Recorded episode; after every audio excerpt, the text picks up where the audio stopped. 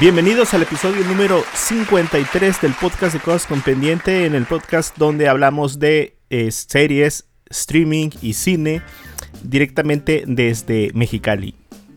Eh, mi nombre es Mario y saludo con mucho gusto a Edwin. Hola, ¿qué tal? Bienvenidos a todos los que nos escuchan a este nuevo episodio, episodio 53. Eh, hola Mario, ¿cómo estás? Muy bien, acá andamos y también saludamos a, a Ruth. Hola, hola, ¿qué tal? Bienvenidos a todos los que nos escuchan. ¿Qué tal, chicos? ¿Cómo están? ¿Cómo están? ¿Cómo les ha ido? Muy bien, muy bien. De hecho, ando bien, no sé si ya les comenté, pero eh, ya ven que fui a Ensenada. Bueno, pues los que no saben, fui este fin de semana a Ensenada. Aquí está cerquitas de Mexicali, quedará a unas 3 horas. Para aquellos que no conocen más o menos el rumbo por acá. Es muy famoso por sus taquitos de, de pescado. Así estilo eh, baja, como le dicen en otras partes, ¿no? Sí, De hecho, fíjense que traté de ir a un puesto que recomendó el coreano. Coreano parece que andaba por acá, el, coreano vlogs, el, el youtuber. Ah, ok, Sí, porque sí. también es el coreano de Corea. Ajá, y, y ¿cómo se llama? Recomendó unos eh, tacos por acá. Y, y que quise ir. No, pues estaban bien llenos. Pues sí. No hubo ni chance, no, no, no. ¿cómo No- se No llamaban? sé si se llaman La Guerrerense.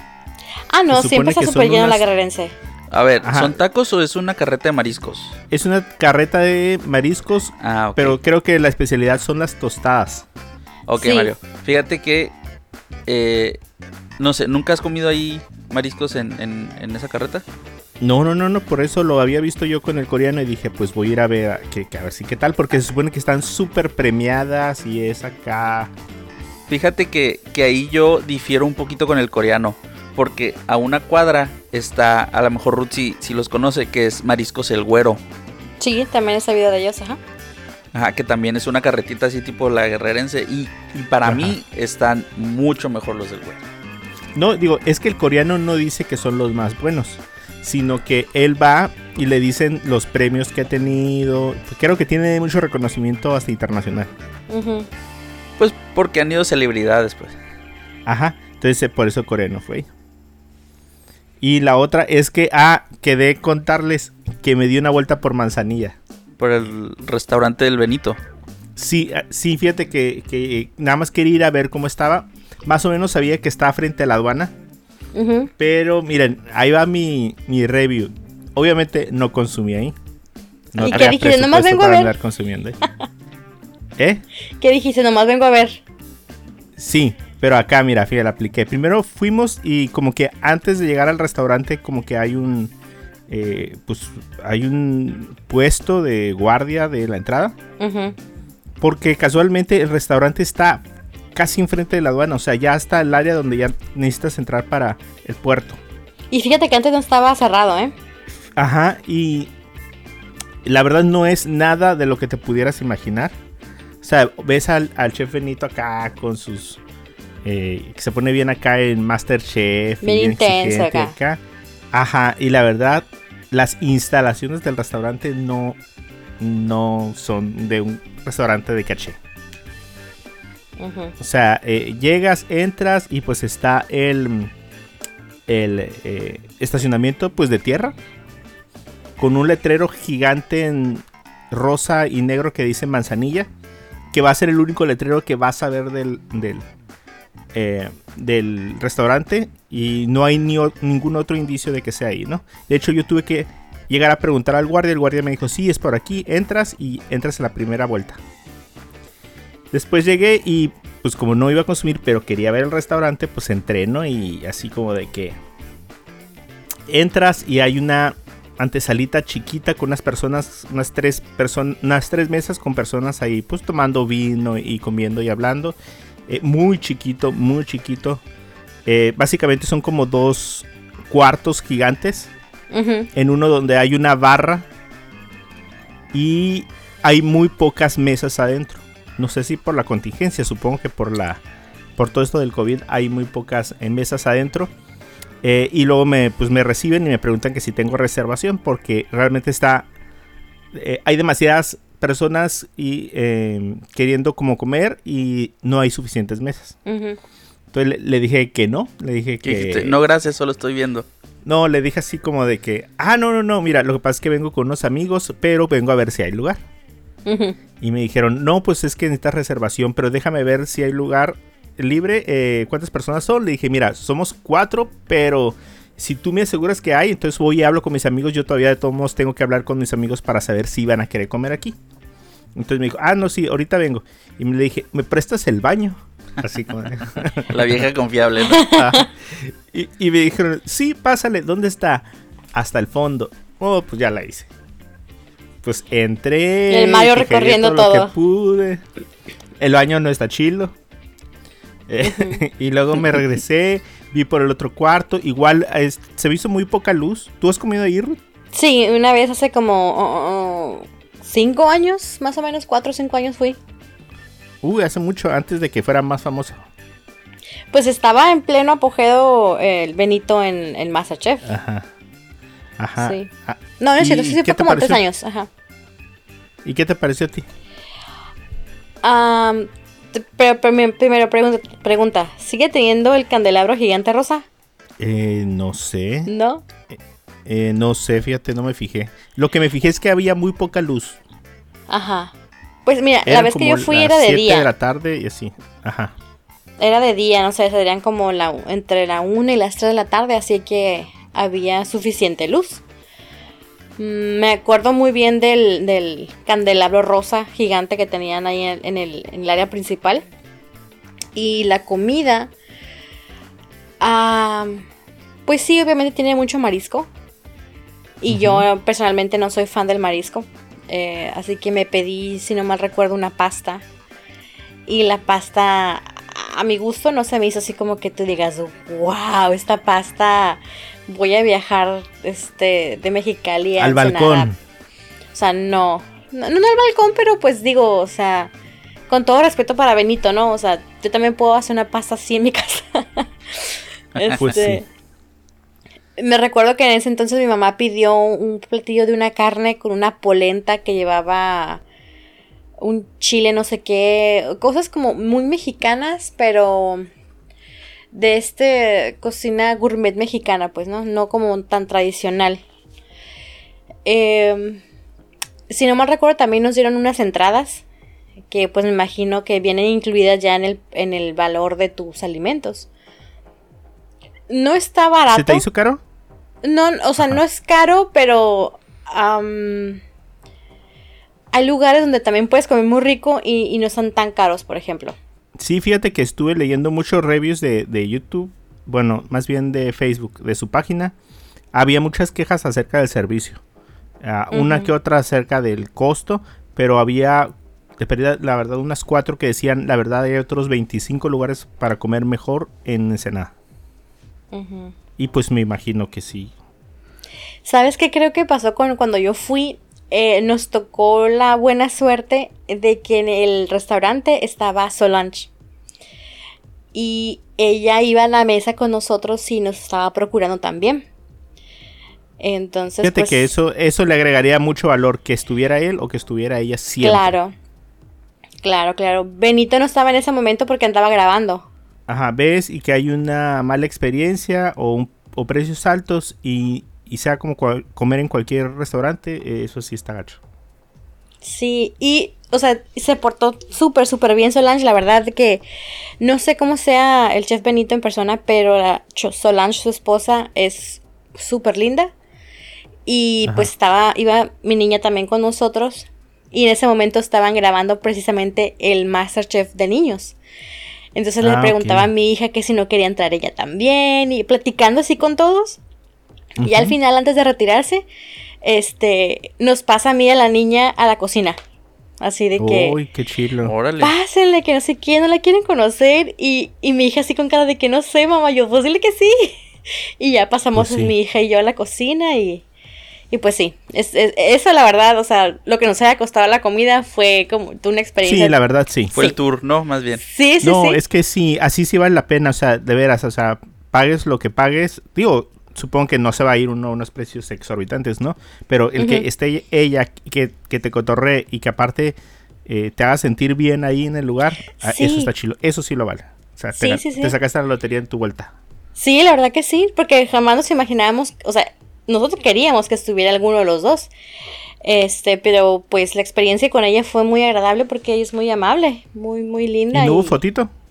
Sí, por por ahí las tengo las fotitos. Ah, pues luego no las enseñas. Sí, sí, sí. De hecho, en ese viaje fue cuando me tomé foto con el actor de Fear the Walking Dead, uno negrito, no recuerdo cómo se llama. Ah, sí, cierto que nos comentaste. Sí. Pero Ah, sí, no, lo que pues se me hizo muy curioso en la cocina ahí con ellos es de que no se miraban mujeres, excepto Solange. Puros hombres. Perfecto. Sí. Perfecto. Bueno, pues ese es, fue mi viaje a Ensenada. Que dirán ustedes que tiene que ver con series y todo eso. Pero pues ahí viene el chisme completo, ¿no?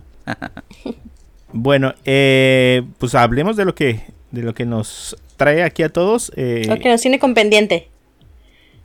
Así lo que nos tiene con pendiente. Y el día de ayer Marvel nos sorprendió. Para nosotros es martes.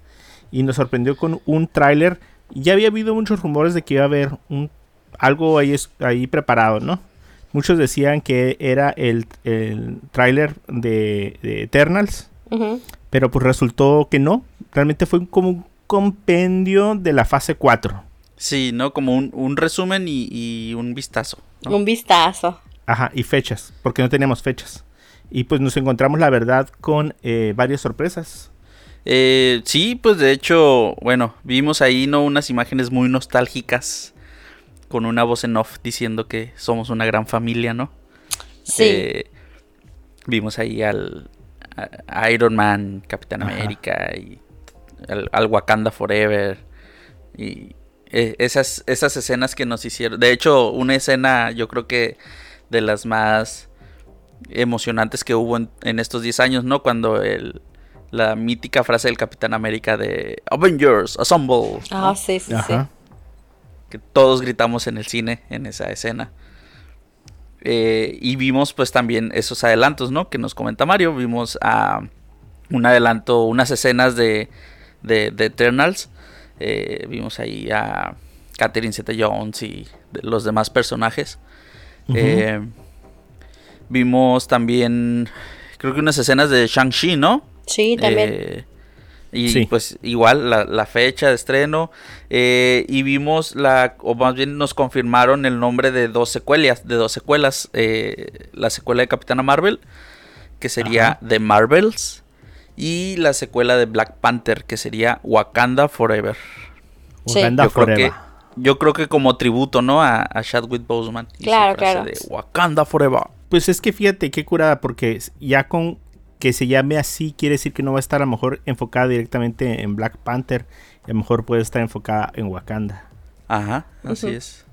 Entonces está bien interesante eso. Eh, también lo de, de Marvels está bien interesante. Porque eh, no sé si ustedes pudieron reconocer, pero en el logo que mostraron de la película, que no sé si vaya a ser el definitivo o algo, eh, vienen tres emblemas bien reconocibles. El primero es la tipografía, es la de la Capitana Marvel. Así es. Ajá. Ajá. Luego en la M viene el símbolo que le pudimos ver a Mónica Rambao Ajá. en, en eh, bueno, pues el que podemos reconocer en el cómic que es su símbolo. Como de fotón, ¿no? O algo así se llama. Sí, como ya sabemos que tiene poderes y que está relacionado ahí, hay por ahí un rencorcillo que tiene ella por parte de, bueno, hacia, hacia la capitana. Y finalmente, también esta semana pudimos ver el primer vistazo al traje de Mrs. Marvel, Así es. que está súper perrón. Sí, sí. Y está, y, que, ajá, y que viene referenciado en la S de Marvels. Al final, así, así es. es. Al final del logo. Entonces, pues todo parece que va a redondear en la en la última, bueno, en la película de, de la segunda parte de la Capitana Marvel, con ellas participando también. Entonces, eso está súper, súper bien. Las fechas fueron, eh, bueno, se mantiene la de Black Widow el 9 de julio.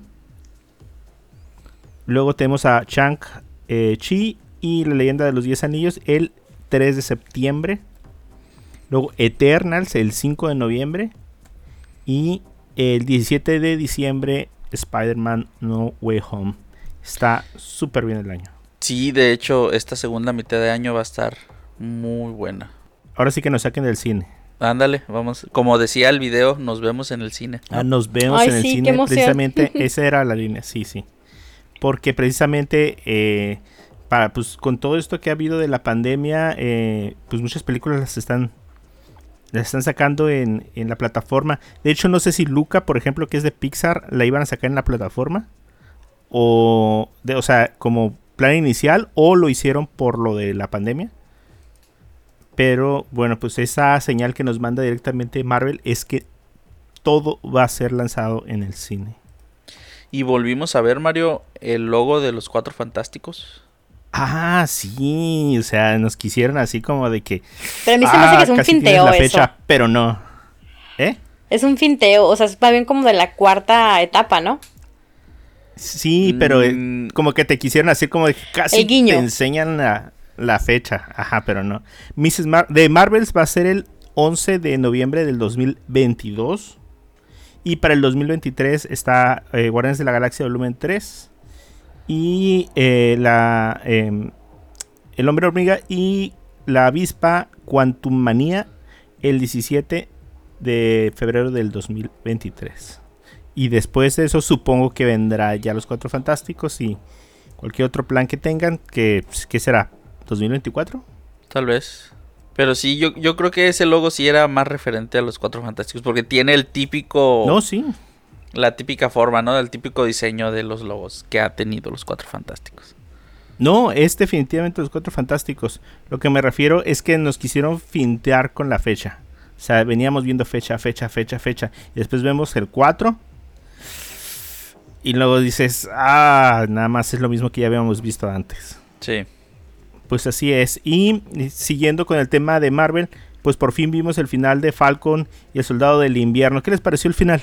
Yo me pareció un poco esperado. O sea, teorías que ya tenía sí. Predecible. Sí, un poco predecible, pero me gustó. Me gustó. Siento que dejó un buen sabor de boca. No fue así un, un final que tú digas épico, pero dejó un muy buen sabor de boca. Sí, este, yo creo que es una muy buena serie que, que nos va a... No, no una... Más bien siento que es como una muy buena precuela de cuando llegue Capitán América 4. Ah, porque por ahí también sacan el rumor que pues ya iba a haber Capitán América 4 porque pues ya hay Capitán América, ¿no? Ah, pues sí, ajá. Pero digo, Pero- es, es una muy buena una, es una muy buena precuela. O sea, eh, me gustó el final, o sea, yo sí era pues como predecible, como dices Mario, pero pero pues como que uno ya estaba poquito cansado de desilusionarse de de teorías, teorías así. de teorías, ajá. que no fueron ciertas, como lo que pasó con con WandaVision. Aprendimos la lección. Eh, y pues yo creo que, que, ajá, que nos, nos complacieron con el final y pudimos eh, ver lo que ya nos, nos temíamos o lo que ya nos esperábamos. Pues sí. Pues miren, vamos a resumir lo que nos gustó y lo que no nos gustó de la serie. En lo personal, si quieren, no sé si damos una vuelta con las cosas que nos gustaron. La- a mí, una de las cosas que a me gustó desde que empezó y les comenté fue que eh, había muchas referencias. O sea, no sé si eso podría llamarse fanservice, pero había cameos, había eh, referencias a lugares que ya habíamos visto, como el museo, como, eh, como los lugares donde se reunían. Eh, el volver a traer algunos personajes, como por ejemplo el, el Barón Zemo, aunque me quedó debiendo como villano, eh, pues era una referencia a, a las películas de Capitán América. A mí eso fue algo que me gustó. Creo que fue, estuvo bien hecho, eh, nada forzado. De hecho, una de las cosas que se habían comentado en la semana es que querían que participara otro personaje, creo que Spider-Man o algo así. Y que al director le dieron para atrás, le dijeron calmado. O sea, el que tengas todo lo de Marvel disponible no quiere decir que lo tengas que meter cuando no está en el contexto de su propio universo. Como en este caso es el universo del Capitán América. Por ejemplo, trajeron a War Machine en la primera, segundo episodio. Sí. pero es algo que estaba ligado al ejército, pues. Entonces, eh, el que te traigas cualquier personaje nada más por tenerlo ahí, pues no era justificación. Se me hizo orgánico como metieron todo. Para no repetir Mario, me voy con lo- algo de lo que me gustó de este último episodio, que fue el nuevo Capitán Falcon, como le llamo. Eh, Pues ahora sí que hace su entrada triunfal eh, con una escena a la que creo que le faltó un poquito más de epicidad, pero pues hace su entrada triunfal, eh, Sam. Eh, pues ya siendo el nuevo Capitán América con un nuevo look que combina ahí el estilo Falcon con Capitán América y pues que le da como una actualización, ¿no? Con todo y alas. Eh, pues que ahora sí que lo separa por completo de lo que John Walker hizo, ¿no? Cuando, o, o- o era cuando tuvo el escudo. Eh, me, me gustó mucho que el traje de Sam estaba, el nuevo traje, pues se inspiró completamente en los cómics. Eh, pero pues con algunos cambios, ¿no? Para resaltar ahí la tecnología de, de Wakanda. Ya que pues este traje se lo trajeron ahí las, las Dora Milaje. Fíjate que yo ahí yo tengo un conflicto con eso. Porque cuando veo el Capitán América en, en la película de Avengers, así como que el trajecillo ese me da como penita ajena. Porque se, se mira como muy azul, muy llamativo, muy caricaturesco. Ajá. Pero si te fijas, el, el traje de Capitán América tuvo una super evolución. O sea, hacer un traje pues, que no era un traje superhéroe, era un traje del ejército. Sí. Hasta el, al final, donde se mira gastado, los colores ya no son eh, fuertes o, o brillantes, ya son opacos, gas- eh, sucios. Y, y eso a mí me gustó mucho cómo evolucionó el Capitán América.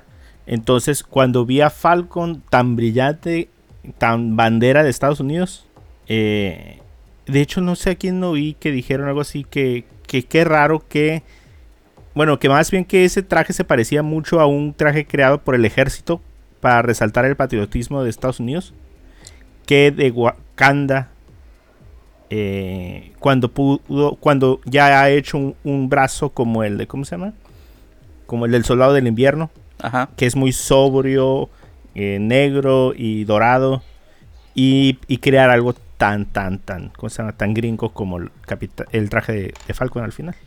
Pero fíjate, yo ahí tengo mi teoría de que fue Bucky, el, porque es, es Bucky, ¿no? El que les dice ahí Sí, a el las que a las solicita el favor. Ajá, que les pide el favor del nuevo traje.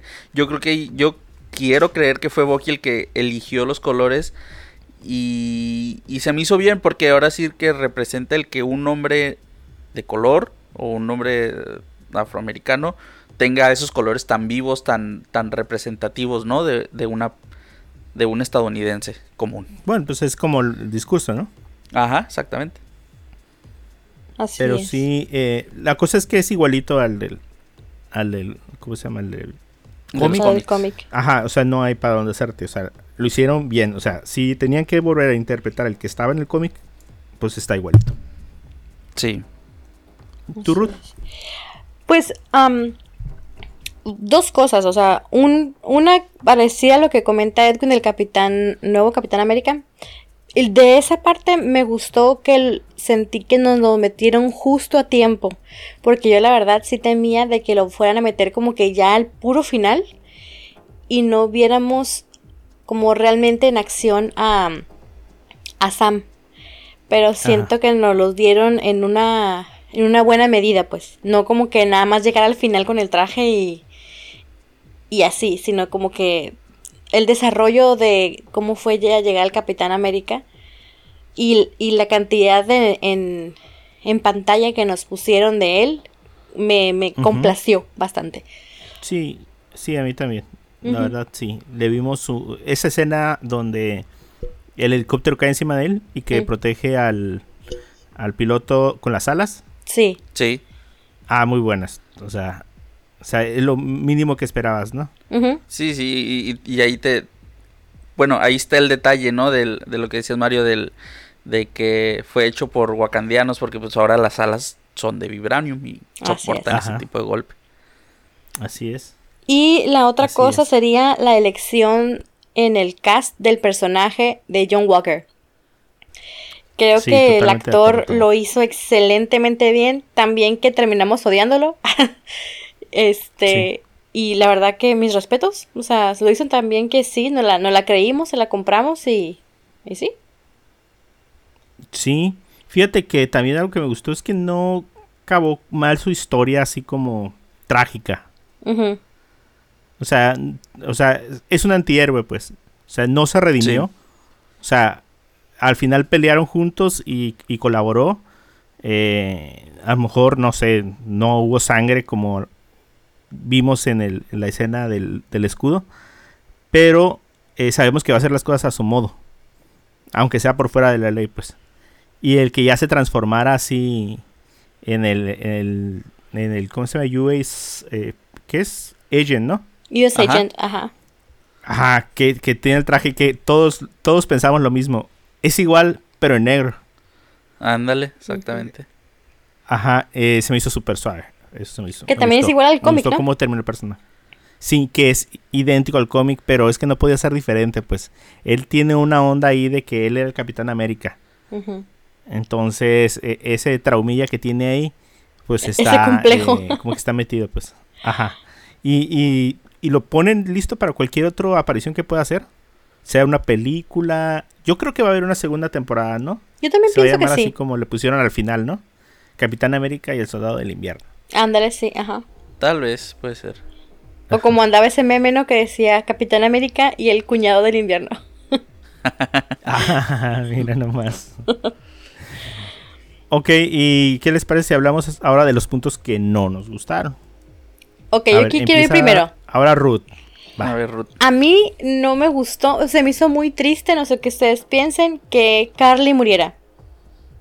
La muchacha que luchaba, aunque ya lo veía venir, sentía que era que algo iba a pasar, Ajá. Ajá. pero que- se me hizo feo, dije, bueno, es que mala, mala no era, pues como que sentí yo que ocupaba más apoyo de Sam, Sam le hubiera podido rescatar bien, pues, o sea, le hubiera llevado por el buen camino. Pero mira, murió en los, en los brazos de Sam. O sea, no, así, no murió así como nomás. ¡Ay, se cayó al río! Ajá, sí, pero sí se, no, no me gustó que hubiera muerto, pero, pero igual Sam después, pues él trabajó sobre la causa de ella, ¿no? O sea, lo- por lo que ella estaba Ajá. luchando. Pero por lo mismo, pues no, ella ya no terminó de ver todo su sacrificio y su lucha y todo. Y, y Sí, te- como pues les digo, sí no algo que se veía venir, pero me, sí me dolió. Sí, eh, eh, tío, ella no cumplió su misión, pues, eh, y yo creo que usaron más su muerte como para darnos esa gran revelación, ¿no? De que ya también lo veíamos venir, pues de que la esta Sharon Carter era en realidad la Power, ¿lo qué? La bro- Power Broker o algo de Ajá. manager, ¿no? La manejadora de poder, algo así. sí. Ajá. Pero, pero sí, yo concuerdo con Ruth. eh, no, no me gustó que, que el personaje de, de, de Carly como que le faltó ahí un poquito más de motivación o un poquito más de, de carácter. Eh, o, o como, como muy caprichosa, ¿no? Ajá. Entonces pues terminó siendo asesinada. Pues sí. Igual yo lo tengo aquí. Los villanos de la serie fue lo más flojito de la serie. O sea, ni uno era suficientemente malo. Bueno, pues si miras a los de- a los terroristas, bueno, pues obviamente eran terroristas, ¿no? Pero igual tenían esa como era esa bueno, es que si matas a alguien ya eres malo, ¿no? Pero de todos Sí. modos tenía esa parte como gris en sus motivos, como que los justificabas, como que no. Eh, ni John Walker, ni los terroristas, ni, ni el varón Semo, que no. Que también ahí nada más eh, pues, lo sacaron a pasear y lo regresaron. Ah, para que se oreara. Eh, ajá, para que se Para que oreara se y echara un bailecito. el bailecito, ajá. Sí, fíjate que el otro día que vi la entrevista del actor, porque el actor es español. Sí. eh, dice que él estaba en la escena, que estaban haciendo la escena del, del antro, y que dijo, bueno, dijo, pues si fuera yo Semo y salí de la cárcel y oyera la música, pues también me pondría así como, como que, Happy. Como con ganas, ajá, como feliz. en el pues. mood. Entonces dije que, que se echó sus pasitos, eh, pero dijo, ah, no van a poner eso en la serie. O sea, o sea, van a, a descartarla como muchas de las escenas que, que graban. Y no, dice, cuando la vio, dice, todos sus familias y sus amigos le empezaron a hablar para, por la escena. Y dijo, bueno, Sí. dice, para que vean también que eh, Semo también tenía su propio, ¿cómo se llama? Eh, su propio corazoncito ahí. Claro. Eh, Sharon, Sharon, está, o sea, está súper cantadísima, ¿no? Está muy sospechosa. Sí, sí, sí. O sea, ajá. Eh, estaría curada saber cuáles son los alcances de, de su poder como eh, Power Broker, porque pues no tenemos idea qué tan mala pueda ser, ¿no? Pero Sí. mira, ya salió con todos los contratos de Estados Unidos, información clasificada y, y todo para usarlo eh, del lado malo. Sí, y, y fíjate que yo creo que nos confirmaron que ella era la Power Broker desde antes de que matara a Carly, porque, o sea, de un de repente estás en una escena de acción y aparece, ¿no? En Estados Unidos, Sí, en medio de policías y en medio de una situación de emergencia, súper vigilado el lugar y ella aparece como si nada, ¿no? y además todo lo podía hacer. Todo con una llamada resolvía, le hablaban, le pedían ayuda, así ahorita, y hacía cosas súper complicadas. Y, y eso estaba muy raro ya. Sí, creo que se vio como muy obvio. Sí, claro que sí. Bueno, pues ese fue Falcon y el Soldado del Invierno, eh, que ahora terminó y al último le cambian su frasecita. Capitán Ajá. América y el Soldado del Invierno, eh, con este discurso, pues eh, en pro de, de, ¿cómo se llama? De muchas cosas que nosotros estábamos pensando. Porque pues obviamente eh, no se supone que hubiera racismo, pero sí lo hay. Ujú. Entonces, el que el símbolo americano sea una persona de color, eh, él lo manifiesta como que es algo que, les, que le va a pesar siempre pues, en, en Claro. los hombros. In y your face, toda la gente Karen. juzgándolo y todo. Ajá. Sí, entonces eh, me gustó mucho que tocaran el tema en particular. Esa, esa frase, esa- ese temita que dijeron. Digo, aparte de- del discurso político que se pudo haber echado así escondido, ¿no? Pero sí Ajá. eso de que de lo que todos pensamos, todos pensamos, muchas muchas personas sabíamos ya que iba a ser Capitán América porque lo sabíamos de los cómics. Sí. Pero eh, muchas personas que no, yo creo que sí se preguntaban así como de que, ay, no se podrá que no fuera, porque es negrito o algo así, no sé. Entonces, qué bueno que se echó el discurso para que le quedara claro a toda la gente que está viendo la serie que, que tampoco es así como bien fácil. Es- aún fíjate que cuando pudieron haber creado esta versión de Capitán América. No tengo idea, ¿ustedes saben? ¿En el cómic? Mm, Ajá. No, la verdad no. ¿Qué habrá sido los noventas? Es, es medio nuevona, o sea, no es como Ajá, sí. tan vieja. Ajá, entonces fíjate, y, y se supone que ya a los noventas más o menos ya teníamos como una cultura más abierta. Sí. Entonces, el tema no ha dejado de pasar de moda. Claro, o sea, sí hasta la fecha, ¿no? O sea, ves el tema como lo tratan ahí y no se ve tan lejos de lo que es la realidad. Pues así es. Bueno, si le tuvieran que dar una calificación a, a esta serie, ¿qué le darían del 1 al 10? Hmm, Yo creo que sería un 8 de 10. 8 y medio de 10. yo 7, 5, 8 más o menos. Eh, sentí que eh, en ocasiones me faltó un poquito más de acción. Un muchito más de acción. Digo, para hacer ellos dos. Pero... Ajá. Sí, tiene escenas muy memorables, o sea, los, los efectos visuales son muy buenos para una serie. Eh, sobre todo eh, la- el primero y el último episodio. Sí. Eh, ay, se me fue otra escena que, que también me voy a acordar mucho. Pero ya se me olvidó. Oh. Entonces no me voy a recordar mucho. Ah. La coreografía de las Dora Milaje. Ah, las. eh, sí, esa era, esa era la escena. Sí, sí, sí. O sea, muy bueno. Se nota que, fíjate, mira, ¿cuánto puede costar una escena de esas? O sea, una escena de coreografía eh, de peleas. O sea, no debe costar demasiado o comparado a, ¿cómo se llama? Al Falcon volando. A, a Falcon volando. Ajá, exactamente. Entonces, eso se me hizo muy suave. Sí, sí, bueno, la verdad que sí. pues, eh, pues déjenos saber qué piensan ustedes. De aquí sigue Loki para junio. Sí, ¿correcto? y lo importante, ¿irá a haber segunda temporada? ¿O Capitán América 4? ¿Qué llegará primero? No, yo creo que, que va a haber una segunda temporada. Primero. Primero, ajá. Y yo sí creo que hay Capitán América 4. ¿Cuándo sale What If? ¿Alguien se acuerda? Ay, no sé, fíjate. No me acuerdo. Ah, es que no sé si ya lo anunciaron. Pero, pero sigue Loki de todos modos primero, ¿verdad? Sí, sí, sí. Sí. Dice que está programada para salir a mediados del 2021. Yo creo que va a salir después de Loki. Después de Loki. Ajá, y después va a salir, eh, ¿cómo se llama? Eh, Black Widow. Entonces, a partir de el verano va a estar muy bien eh, el cine, eh, Disney Plus y lo demás. Sí, bastante. Excelente. Bueno, también queríamos comentar un poquito acerca de los Oscars 2021. En una, escen- en una ceremonia que estuvo, la verdad, muy, muy aburrida. Sí, yo creo que la peor versión de los Oscars, ¿no? Hasta ahorita. Sí. Aquí tengo unas, unas, eh, unas, ¿cómo se llama? Eh, estadísticas acerca de lo que fue, que aparte ya le había ido mal el año pasado. Tenía, había tenido una audiencia de 29.6 millones y había bajado a 23.6, mientras que los eh, Globos de Oro se habían mantenido y los Grammys también se habían mantenido de un año a otro, o sea, del 2019 al 2020. Pero en esta ocasión a todos las ceremonias les pegó muy feo el, la pandemia porque precisamente pues, no hay oportunidad de hacer esos derroches de producción que se hacían en, tiempos normales. Eh, para dar que se den una idea de más o menos cuánto pudo haber bajado, los Globos de Oro tuvieron en el 2020 una audiencia de 18 millones contra 7 millones que tuvo este año. Los Grammys tuvieron de 18.7 millones a 9.2 millones.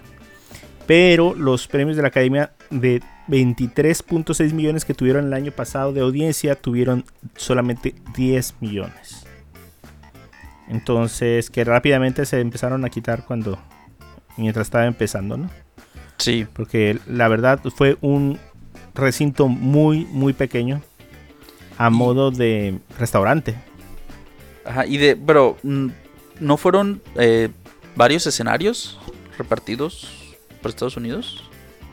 Mm, Como que era la idea, pero no, como que tampoco terminó de redondear, ¿no? Al final todo se hizo principalmente en ese, en ese auditorio, Sí, eh, con personas recibiendo premios en otros lados y muchas personas no recibiendo el premio. Ajá. Eh, eh, por ejemplo, Anthony Hopkins no recibió el premio. O sea, ni siquiera en su casa, ni siquiera en otro lugar. Sí, de hecho, creo que había ahí un- una cierta polémica de que él quería recibir su premio. Él había dicho con antelación que si ganaba, que lo quería recibir por medio de Zoom, ¿no? O, o X plataforma, Pues igual, por videollamada, y que no, no lo dejaron. no lo dejaron. Ah, pues fíjate, mira, prefirió no ir. Así es. Eh, este, esta edición estuvo eh, bastante peculiar. Muchas de las películas, incluso nosotros no las tuvimos oportunidad de ver. Unas porque la verdad no están ni siquiera accesibles en el lugar donde vivimos. Y es complejo verlas. Pero de todos modos hay varias cositas que, que podemos repasar. Varias eh, películas que podemos repasar de lo que vimos. Eh, una de las que más nos llamaba la atención es precisamente la eh, ganadora a mejor directora. Porque fue Chloe Zhao.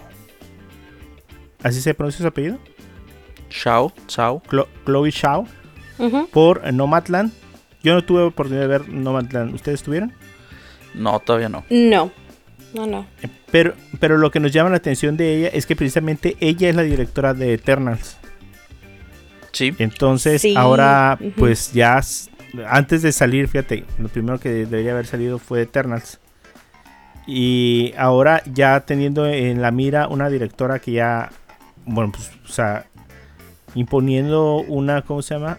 Un, un ¿cómo se dice? Un, un logro tan importante como director, o sea, siendo mujer. Ya la podemos ver ahora en su, estaremos esperando con más ansias su trabajo en la película de Marvel. ¿no? sí, y de hecho algo muy importante de esta directora es que ella es apenas la segunda mujer en ganar el premio a mejor dirección. Así es. Y es de otra nacionalidad que no es americana. Así es. Fíjate que por ahí leí que decía mujer de color. ¿Se, se, se podrá denominar así? ¿Por ser oriental o por ser no ser americana? Mm, no creo. No, yo tampoco creo. Está raro. Ajá. Ah, yo, lo, yo lo vi en una nota, fíjate, y, se- y se me hizo curioso. Bueno, pues sí, a Anna Taylor Joy la denominaron como mujer de color también. O sea, y está Sí. más blanca que una hoja de papel. Ah, caray, pues sí, está medio rara. Sí. También Emerald eh, Fennell eh, ganó el mejor guion original por una película que comentamos la vez pasada, que es la de eh, Una mujer prometedora, o ah, ah, ¿cómo se llama? Promising Young Woman. Promising Young Woman. Ella fue, entonces, pues más ganas de ver la película, Edwin. Sí, de, de veras que no sé cómo no la han visto, Mario. Ya, dos semanas sí la quiero tuvieron ver. para verla. Hijo, ah, les cuento al final porque yo tuve la oportunidad de verla, pero no la vi. Porque vi una película que no estaba tan acá. Y te arrepentiste de no haberla visto. Pues es que no era yo nada más el que iba, entonces pues como que sí traté de impulsarlo un poquito, pero, pero no pudimos. Eh, mejor actor eh, protagonista eh, ganó Anthony Hopkins por The Father. Aquí es donde pues, se levantó un poquito de, de comentarios acerca de Chad, Chadwick eh, Boseman, que pues iba, tendría un Oscar eh, póstumo Sí. por su actuación en La Madre de- del Blues. Pero pues bueno, incluso la familia de, de él comentó pues que cree justo que haya ganado Anthony Hopkins. Entonces por ahí pues ya no habrá nada más que decir. Pues sí, incluso Anthony Hopkins en su discurso liberado, pregrabado Ajá. tal vez, eh, pues homenajeó a, a Chadwick Boseman. Entonces Oh, no, sí, no quedó en el olvido. No, es que sí, de verdad, ah, yo prefiero que sea así. A mí no me gusta así como que ah, el Oscar por, por cómo sea, pues, no me gustaría decir por lástima. Pero eh, siendo Anthony Hopkins que a lo mejor mañana ya no está con nosotros. Tal vez. Y que nada más por otro que se, se nos adelantó le, le dieran el, el Oscar, no, no se me haría justo. Sí.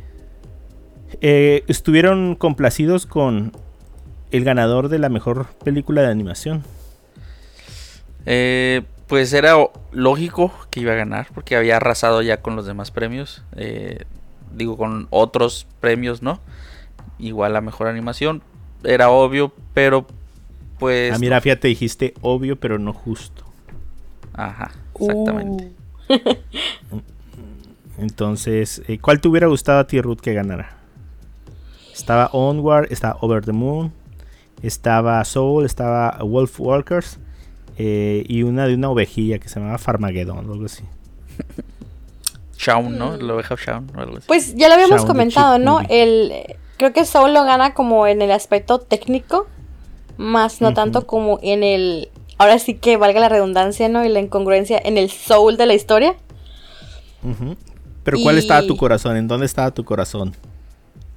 En la esta de la de la luna. Over the Moon de Netflix. Ajá. Ah, fíjate que yo la necesito ver. La necesito ver. La voy a ver, fíjate. Yo estaba con Wolf Walkers, eh, pero sí quiero ver la de Over the Moon. Eh, ¿Tiene canciones? Sí, ¿verdad? La de Over the Moon. No Ajá. sé, no la terminé. No me acuerdo. Eh, algo que me gustó mucho fue, bueno, me gustó y no me gustó. Las canciones usualmente se van intercalando en el show de la noche. Sí, ajá. Ajá. Pero esta vez eh, hicieron eh, pues producciones específicas para cada una de las canciones. Y fueron, pues bueno, pues hechas con, con mucha antelación. Y, eh, y las pusieron, no sé si fue mi percepción, todas antes de la ceremonia, ¿no? Mm, la verdad, ahí sí que no, no recuerdo porque yo, yo entré ya a la ceremonia ya empezada. Según yo la dieron antes, eh, mientras estaba lo que era la alfombra roja, que hubo muy pocas personas que, que pasaron. Ajá. Eh, en ese momento es cuando metían las, las canciones. Ok. Y, meti- y metieron la canción esta de, de a ver, la película que a mí me gustó mucho, que es la de Eurovisión, el Festival de Eurovisión. Sí, la de Husavik. Ajá. Sí, eh, la hicieron en el pueblito. No sé si han visto, ¿no han visto la película? Sí, sí, yo ya. ¿Ya la viste? ¿Se te hizo divertida? Sí, está, está entretenida. Es de las Ah. pocas películas de, de Will Ferrell que no se me hacen tontas. Exactamente, exactamente. Ajá. Bueno, también ayudó, yo creo que estuviera ella. Pero, pero se me hizo muy, muy like el humorcillo. O sea, no era ese humorcillo como tonto. Era como, que eran como dos personajes como muy inocentes. Sí, Eh, y las canciones se me hicieron muy buenas. Ajá, y las canciones son muy buenas.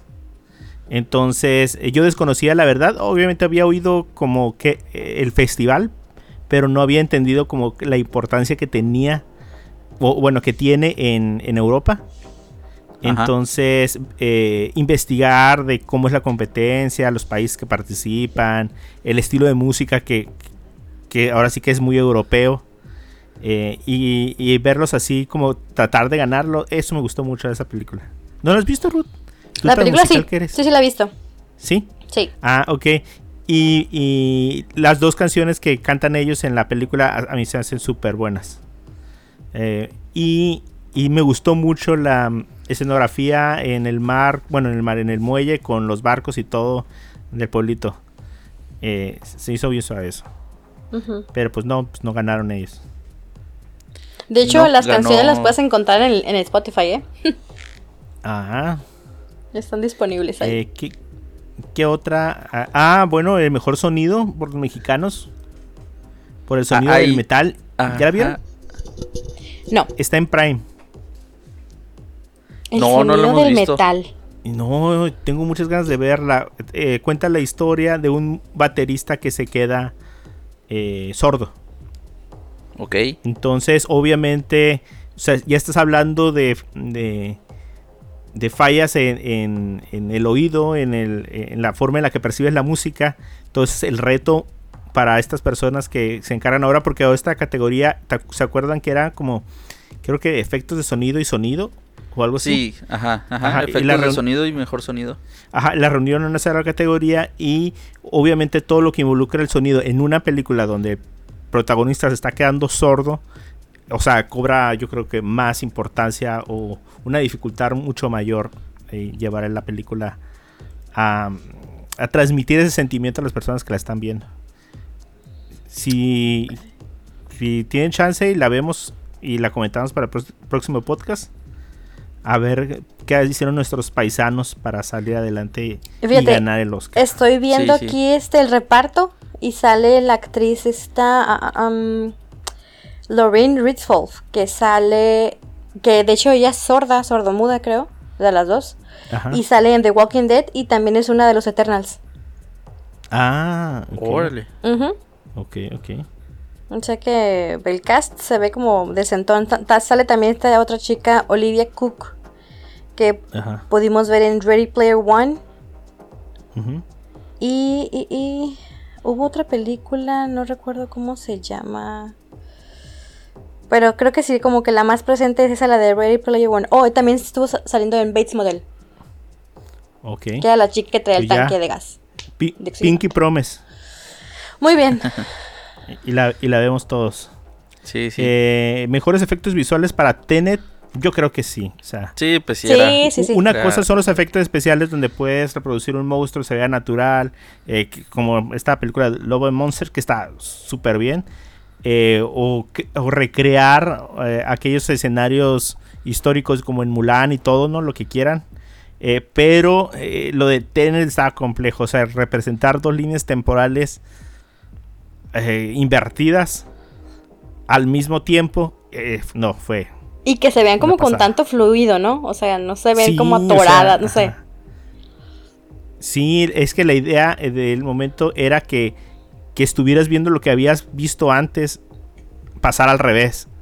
Sí, y, y- y no sé si, retomando un poquito la película, ¿no les pasó que de de repente están viendo la escena y dicen, ah, esto era lo que vi hace rato, pero al revés, pero no me estaba dando cuenta que era lo mismo? Claro, ajá.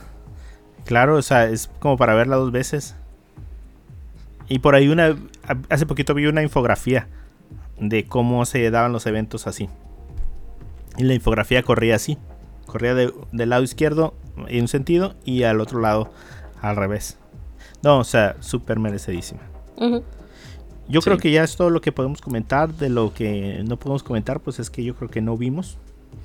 Eh, pero yo creo que nos quedamos con esa tareita de ver lo del sonido del metal Así es. para eh, comentarla la próxima, el próximo podcast. Y pues tal vez Nomadland, ¿no? Para saber por qué ganó mejor Sí. película. Sí, tienes razón. sí. Totalmente de acuerdo. Bueno. Eh, para, para cerrar, queremos hablar de otra película, o sea, súper exitosísima. o sea, merecedora de, del, ¿cómo se llama? Del Razzie, ¿cómo se llama ese? El premio, el, el premio a las peores películas. sí, así se llama, ¿no? Sí. Sí, los Razzies. Ah, pues a lo mejor con este, ¿cómo se llama? Salen eh, ganadores ellos, pero de alguna categoría de allá.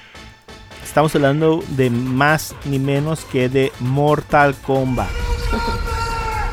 Peliculón. No, mira, ya, la, ya fuera de cura, la verdad, o sea, o sea, ¿qué puedes esperar de Mortal Kombat? Peleas, sangre, Pe- fatalities. peleas y sangre y fatalities. ¿Tú no la viste, Edwin, siempre, entonces? No, no la alcancé a ver. No la ¿No alcancé la a ver. viste? Bueno, Edwin, la verdad te diría, no te pierdes de nada, pero sí te pierdes de algo. Mira, haciendo super remembranza rápido, esta es la tercera película de Mortal Kombat. La primera fue la de 1995, que todos nos acordamos. Sí. Y luego está la de Mortal Kombat a, a- a Aniquilación o a no sé qué cosa, en el 97, de la que nadie se acuerda. Ándale.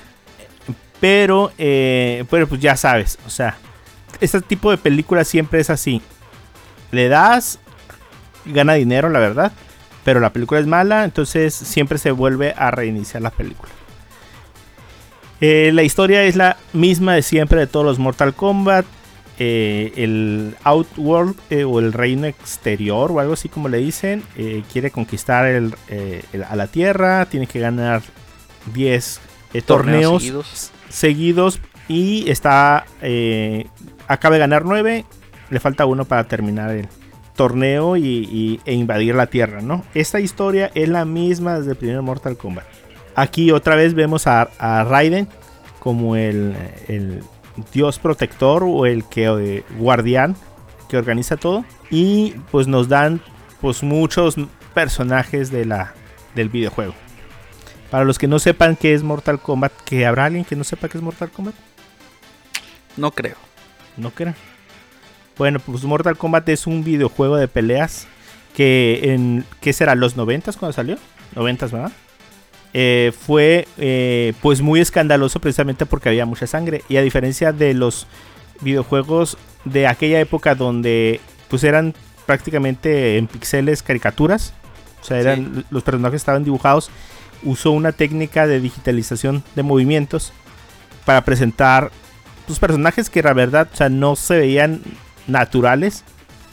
Era como si hubieras creado un personaje a base de recortes de fotografías.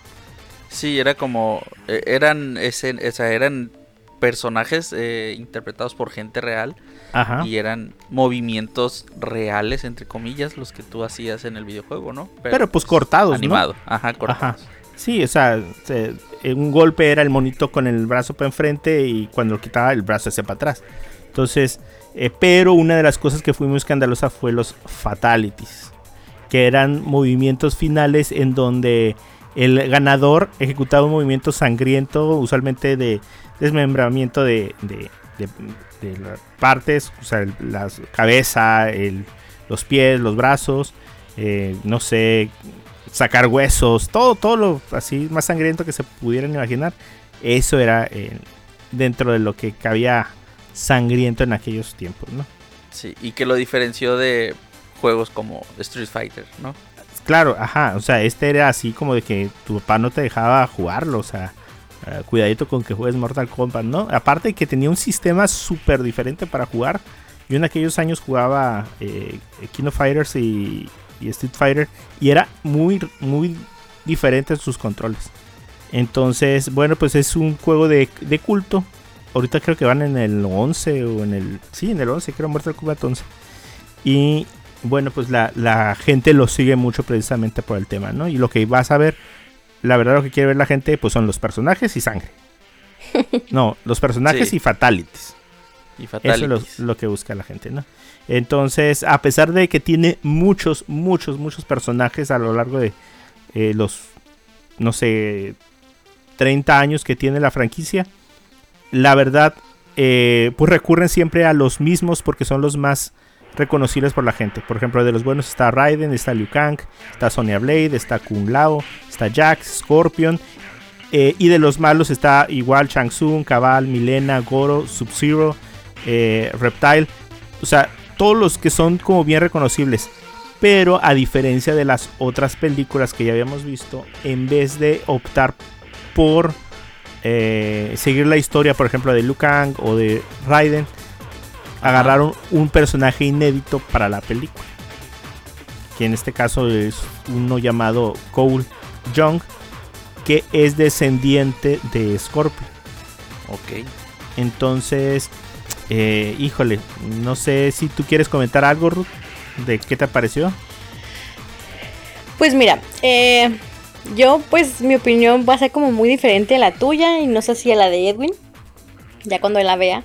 Ya que la vea. Ajá, porque para empezar yo no estoy familiarizada con, con el juego. Para- nunca he sido de juegos de video y pues mucho menos de ese tipo, ¿no?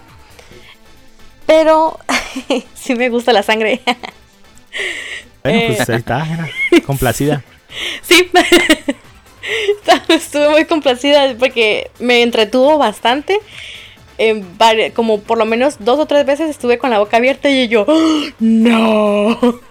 Ah, Ajá, sí. Me hubiera gustado me ver imagino. todo ese destripadero en el cine. lo miré en la casa.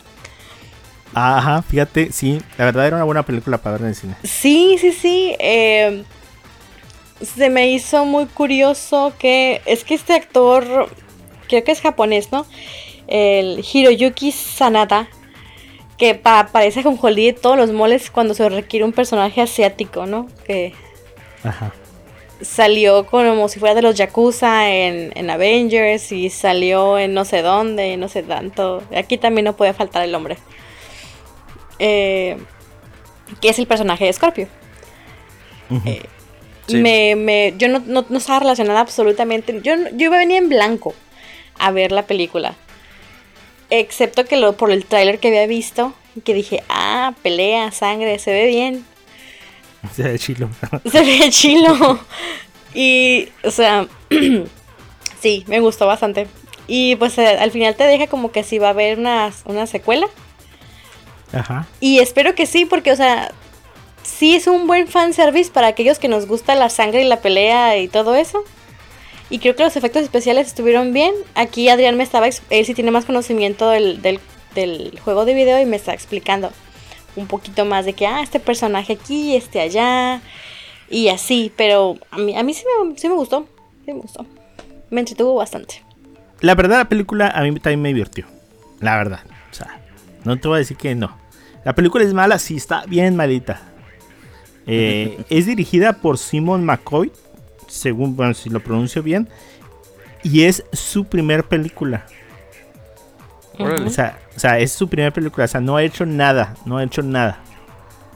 Eh, entonces es como, no sé, a lo mejor es el sueño que todos tienen de, de hacer una película y que finalmente sea algo que de lo que se supone que estás familiarizado porque más o menos tiene nuestra edad.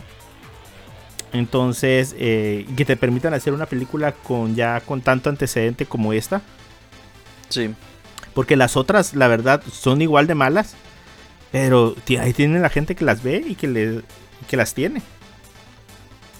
Entonces, yo, yo puse aquí unos puntos buenos, eh, Ruth, y unos puntos malos. No sé si los compartas conmigo. A ver. Edwin, pues es que no la viste, Edwin. No, no, adelante, adelante. Pero pues ahí va, mira, la verdad nomás tengo un punto bueno. Ah, La, ver- la verdad nomás tengo un punto bueno y es que pues la verdad tiene los personajes conocidos y mucho fanservice. Sí. ujú. O sea, o sea, pero en el fanservice eh, tiene eh, su error. Porque primero para empezar, y ahí va con los puntos malos, a, a ver Ruth, si tú lo vas comentando conmigo, A ver. es que la película no tiene sentido. O sea, no tiene sentido. O sea, eh, creo que una parte del uso que le dan a Sonia es que te explique qué es lo que pasa. O sea, Ajá, tú dices la mujer diciendo, militar. Ah, es que. Ajá, es que eh, los que están marcados con el tatuaje, que no sé de dónde sacaron el tatuaje, así que. Que en el tatuaje está el. eh, eres el elegido. El logo de la película es el tatuaje, por si no saben. Entonces, el logo del juego es el, de la- eh, el, el- el del marcado como elegido. Entonces, eh, pero Sonia sabe un chorro, ¿cómo sabe todo eso? O sea, aparte que Sonia no tiene ni el tatuaje. Ajá. Ajá, entonces eh, también eh, O sea, se supone que es Mortal Kombat. Se supone que los están eligiendo para tener un torneo. Y en el, y el torneo nunca se hace. Ajá, No sé si te eso sí cuenta, me, dejó así pero- como el meme de este Ajá. del John Travolta que voltea para todos lados. Ajá, y el, torneo combate, se supone que, que trajeron a los buenos para que entrenaran para, para el, el Mortal Kombat. Y, eh, y todo se resuelve en un golpe de parte de los malos para matarlos antes del, del torneo. Ah- Ahí es donde se hizo todo. Eh, está curada. Se aventaron un fatality. Un fatality así estilo la, la película, pero le va chorreando la sangre en la cara. Así como película ochentera. Ajá. ¿No te acuerdas? Ruth? Pero ¿a quién? Donde Kun Lao, Kun Lao pone como su sombrero, a- como en el juego. Creo que hay uno que es así del juego. Que él pone su sombrero en el suelo y empieza a girar como si fuera una sierra. Y pasa el personaje y lo abre así como a la eso. mitad. y, pero la sangre les pega en la sangre en la cabeza como si fuera película de los ochentas. Ay, no o sé, sea, me sí, recordó como el escudo manchado de sangre del Capitán América. Ándale así, todo, todo rojo brillante. Ajá. eh, otra de las cosas que me gustan son las referencias súper forzadas. O sea, por ejemplo, eh, el eh, Kano Wins. O sea, ¿qui- Ajá. qui- ¿quién dice eso? O, o el Flawless Victory. ¿Quién se dice así me comentó Adrián que esas frases las usan en el, en el juego de video. en el juego de video hay una voz muy característica en un tono muy grave que dice algo así como Flawless victory. cuando ganas, cuando se presentan el, el mismo round one. Round one. Fight. Así, es una Sí, voz sí. muy característica. Pero ellos dijeron las frases del videojuego. Ajá. O sea, eso ya es así súper descaradísimo, pues. O sea, eh, que te da risa cuando la ves. En vez de decir, ¡ay, qué chilo! Es igual que el juego. No, te da risa. Ok, digo, como yo tenía referencia del juego, o sea, no, Ajá. no me Y, mira, y otra, por ejemplo, Scorpion está con Sub-Zero antes de que fueran Scorpion y Sub-Zero. Porque aparte se pusieron el nombre como bien forzado, ¿no? Ah, no, ahora soy Sub-Zero. Ah, Sí. no, ahora soy Scorpion. Entonces, pero si son japoneses, Sub-Zero le habla en chino y... eh, ¿Cómo se llama? Y Scorpion le habla en japonés. ¿Por qué le dice get over here en inglés cuando le, le jala con el mecate como en el videojuego cuando es japonés y no podía ni hablar chino? O, o sea, Y ese momento, ¿cuándo sucede? ¿Antes o después ¿Eh? de que lo salen, sacan de la muerte? cuando ya lo sacan de la muerte, cuando ya viene así vestido de amarillo. Ah, le-. Lo primero que le hace es aventarle como el gancho y lo trae de vuelta, que es un movimiento del juego. Y en el juego dice get over here, o sea, en inglés. Sí. ¿Y por qué si es japonés y ni siquiera podía hablar? De hecho, no habla más que puro japonés después. ¿Por qué le dice eso? O sea, es- ese tipo de cosas pues están así Es que Mario bien. estuvo muchos siglos en el inframundo, aprendió inglés. Aprendió idioma. aprendió Sí, inglés, claro. Pero no aprendió chino. Ay. Eh, la Pues otra sí. es la escenografía donde entrenan. Ay, qué fea estaba. Ay, sí, esa está muy feita. Ay, se veía, parecía puro cartón. Las piedras Sí. parecían cartón. O sea, si hubieran ido, no sé, al bosque y allá ah, hubieran hecho un templo tipo así, ¿qué te gusta? Como Camboya, cosas así. Pero hi- hicieron un como un una arena, pero las piedras se veían súper falsas. Sí. O Sí, sea, sí, sí, sí. horrible, horrible, horrible, horrible. Así tipo Chapulín Colorado con sus piedras de foam. Casi, Ah, casi. Más o menos así pegándole. Ajá. Es que yo creo que Eso. quizás, ¿sabes que Les faltó más este CGI. Porque a lo mejor Sí. si hubiera sido así tal como lo hicieron con el material, pero meterle un poquito más de amor como a lo digital, a lo mejor hubiera sido como más creíble. Sí, sí, todo se fue en los brazos de, de Jax. yo sé. Ese, el presupuesto. Eh, y luego, bueno, pues como toda película moderna de los 2000 y ferias, pues teníamos el, el recurso cómico del- de la película, que era Cano. O sea, uno de los más malos acá se hizo el chis- chistosito del grupo.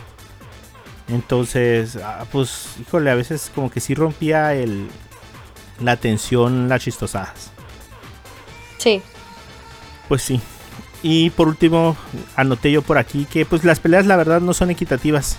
O sea, eh, por ejemplo, la- el personaje que tiene alas no es más fuerte que uno que no tiene alas. Está desbalanceado. O sea, si en un momento llegan a estar bien parejos, para el siguiente momento un personaje que tiene menos fuerza lo mata. Entonces se me hizo como que no tenía ni lógica la... Sí, algo así también yo me di cuenta cuando se precisamente usando también esa palabra que estuvo muy desbalanceado, como al principio de los combates o las peleas, los malos estaban ganándole a todos los buenos. Y de repente, Ajá. nada más para, para acabar la película, todos los buenos están tratando a todos los malos. Se me hizo así como Sí, que sí, no tuvo lógica. Ajá, no tenía sentido, ajá, así es. Pero sí me entretuvo mucho. Mira, Edwin, la verdad, vas a agarrar un No, cuidado. sí, sí la voy a ver. De hecho, ya no voy a ir al cine a verla. Ya la descargué.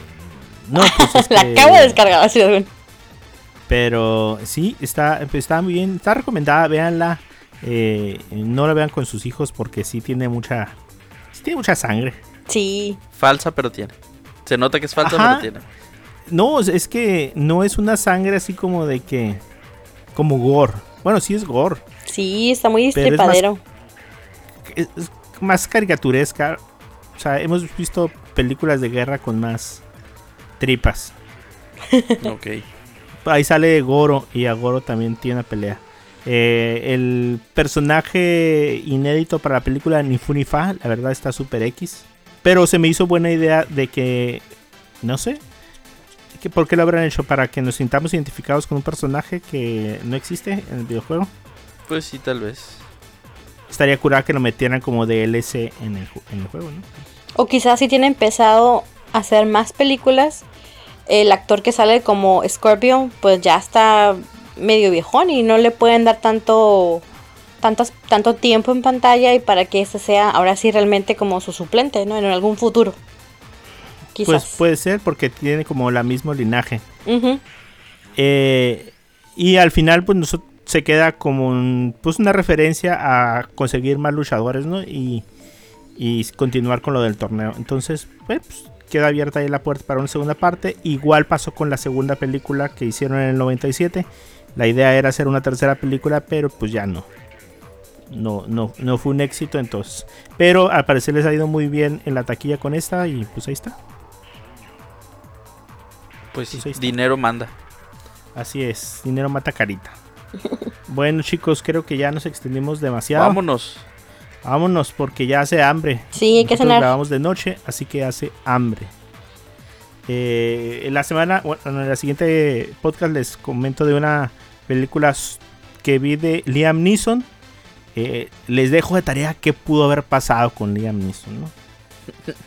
Si alguien, lo pudo, si alguien lo pudo rasguñar o, o- o si le secuestraron a la hija, a la esposa. Si le mataron el perro. Ah, no, no, no, John Wick. Ay, le mataron el perro. Le mataron el perro en esta película. Ve nomás. Spoilers, le mataron al perro. Y dije, ya, ya se armó aquí. bueno, entonces muchachos, eh, no sé si quieren agregar algo más. No, nada. No, no, no. Vámonos ya. Pues vámonos que ya se hizo la machaca. Eh, eh, pueden encontrar este podcast en Apple Podcast, Spotify y Google Podcast. Eh, también quiero ver si lo puedo meter en Amazon Music. Pero estoy batallando. Y pueden encontrarnos como Cosas con Pendiente en, en todas las redes sociales. Así, Cosas con Pendiente. A mí me pueden encontrar como Mario-San en, eh, en Twitter. A ti, Ruth. Oye, espérate, Mario. Nada más que sí que ahorita me acordé de una cosa. Nada más comentarles a los que nos escuchan. eh, estamos grabando el día de hoy, el 4 de mayo. Así que para todos, May the 4th be with you. May the Force be with Así you. es. May the force be with you. Así y es. me encuentran como RCJM85 en Instagram. ¿Y a ti, Edwin? Edwin-Dicochea. Encontrarme en Instagram puede. Ah, Excelente. bien. Bueno, pues que la fuerza los acompañe y nos vemos para el próximo podcast. Así es. Agur. Adiós. Al rayo.